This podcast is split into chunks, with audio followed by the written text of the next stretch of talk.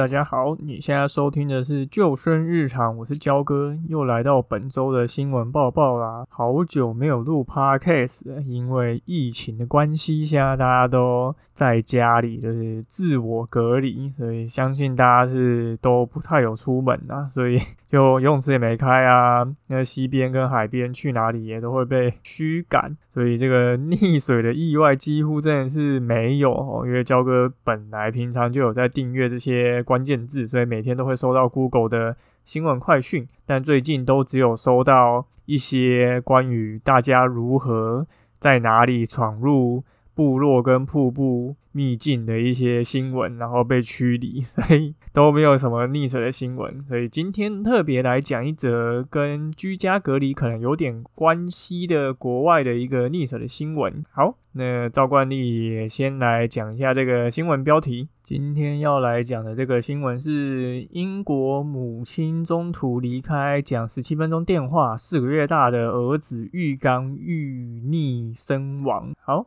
那新闻的内容是这样子的：有一名就是英国的刚生小孩不久的一个妈妈。那她把她的小孩子留在浴室，可能还是只有小朋友自己一个人，那自己就跑出去讲电话，讲了十七分钟。结果呢，回来的时候发觉这个他的小朋友已经在一个十三厘米高的水中溺毙。那后来通报就医以后，就是没有救回。好，这则新闻非常简短哦，就只有这样。那新闻中有提到这个小朋友只有四个月大，然后。关键字是留在这个浴缸里面，这个浴缸的水深是十三厘米，呃，十三厘米基本上就是十三公分。十三公分，大家现在可以把手伸起来量一下，你这个食指到拇指的距离，应该就差不多是十三公分左右，所以其实是一个非常浅的一个深度哦。那为什么会发生溺水意外呢？就因为我们会发现到，即便是在水这么浅的一个浴缸里面，还是有可能会出事。因为四个月大的小朋友，他其实是不太有一些自主能力的。如果他不小心跌倒的话，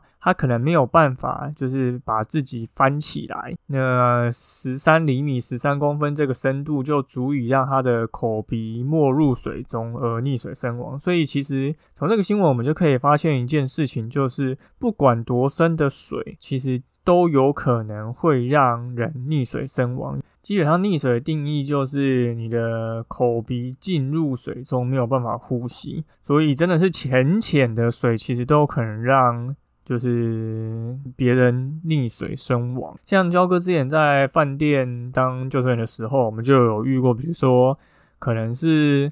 他已经是成人了，可是他可能年纪比较稍长，然后在游泳池里面就是走走，就有突然就是脚可能滑了一下，然后就就有点小跌跌跌到水里面。可是那个水深只有一百二十公分，以一个成人的身高来讲，是绝对可以轻松站起来。可是他因为年纪比较稍长，所以。他的肢体动作没有办法这么的顺畅，结果他后来就是就疑似溺水，后来也是我们的同事去拉了他一把，然后才就是解除了这个危机。那我们可能以前也有看到，像以前的八仙乐园，它有滑水道嘛？那你会看到滑水道底下其实有时候也是会有站着这个救生员，那那救生员就是等那个民众从上面滑下来的时候，很多人他可能就是。滑下来以后跌进水里面，那个水深可能就才五六十公分，可能到一个膝盖的水深。可是因为滑下来这个冲击，让他可能一下子没有办法反应过来。有些大人其实会非常的就是惊恐，没有办法顺势站起来，都是会由旁边的救生员去把他拉起。那可能我们也有看过一些新闻，就是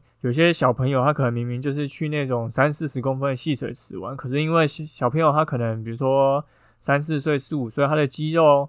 还没有这么协调情况下，水又有浮力，所以在你不小心走的时候跌倒的时候，那他可能就不一定能够那么顺利的站起来。所以之前焦哥也有写过一篇文章，是关于带这个游泳圈，如果你不小心跌倒，它有可能这个翻覆会让小朋友更不容易站起来。后那详细的使用游泳圈的风险在哪里？焦哥这个文章等下会再放在熊诺的资讯，大家可以看一下。所以说，这个资讯、这个新闻为什么跟这次居家隔离有点关系呢？因为现在大家其实都长时间在家，那有些人可能家里本来就有浴缸这些设施，那父母现在变是你必须长时间待在家里去照顾这个小朋友，有时候其实真的会觉得很累啦。对吧？那忙着照顾小朋友，有时候可能想要找一些空档做一些事情的时候，如果跟这个新闻一样，你是把小朋友放在这个浴缸里面，让他们自己玩耍。可是如果你的小朋友的年纪还是一个比较稍小的一个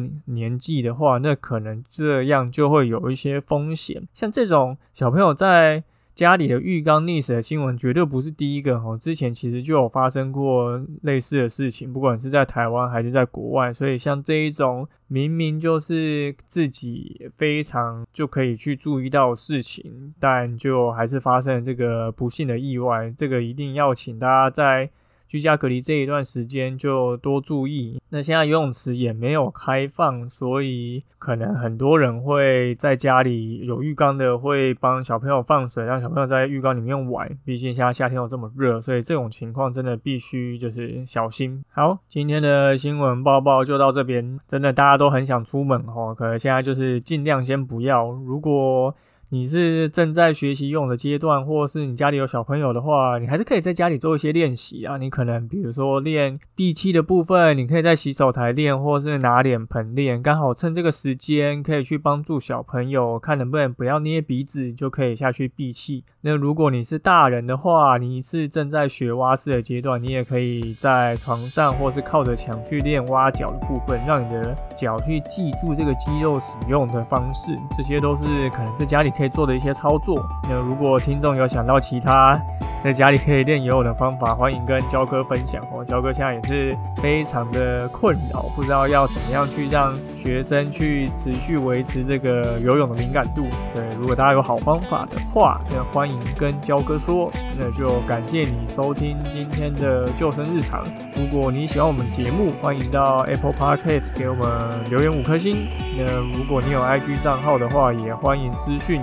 我们看你有没有什么想法想跟我们说，都非常欢迎。那我们就下次再见喽，拜拜。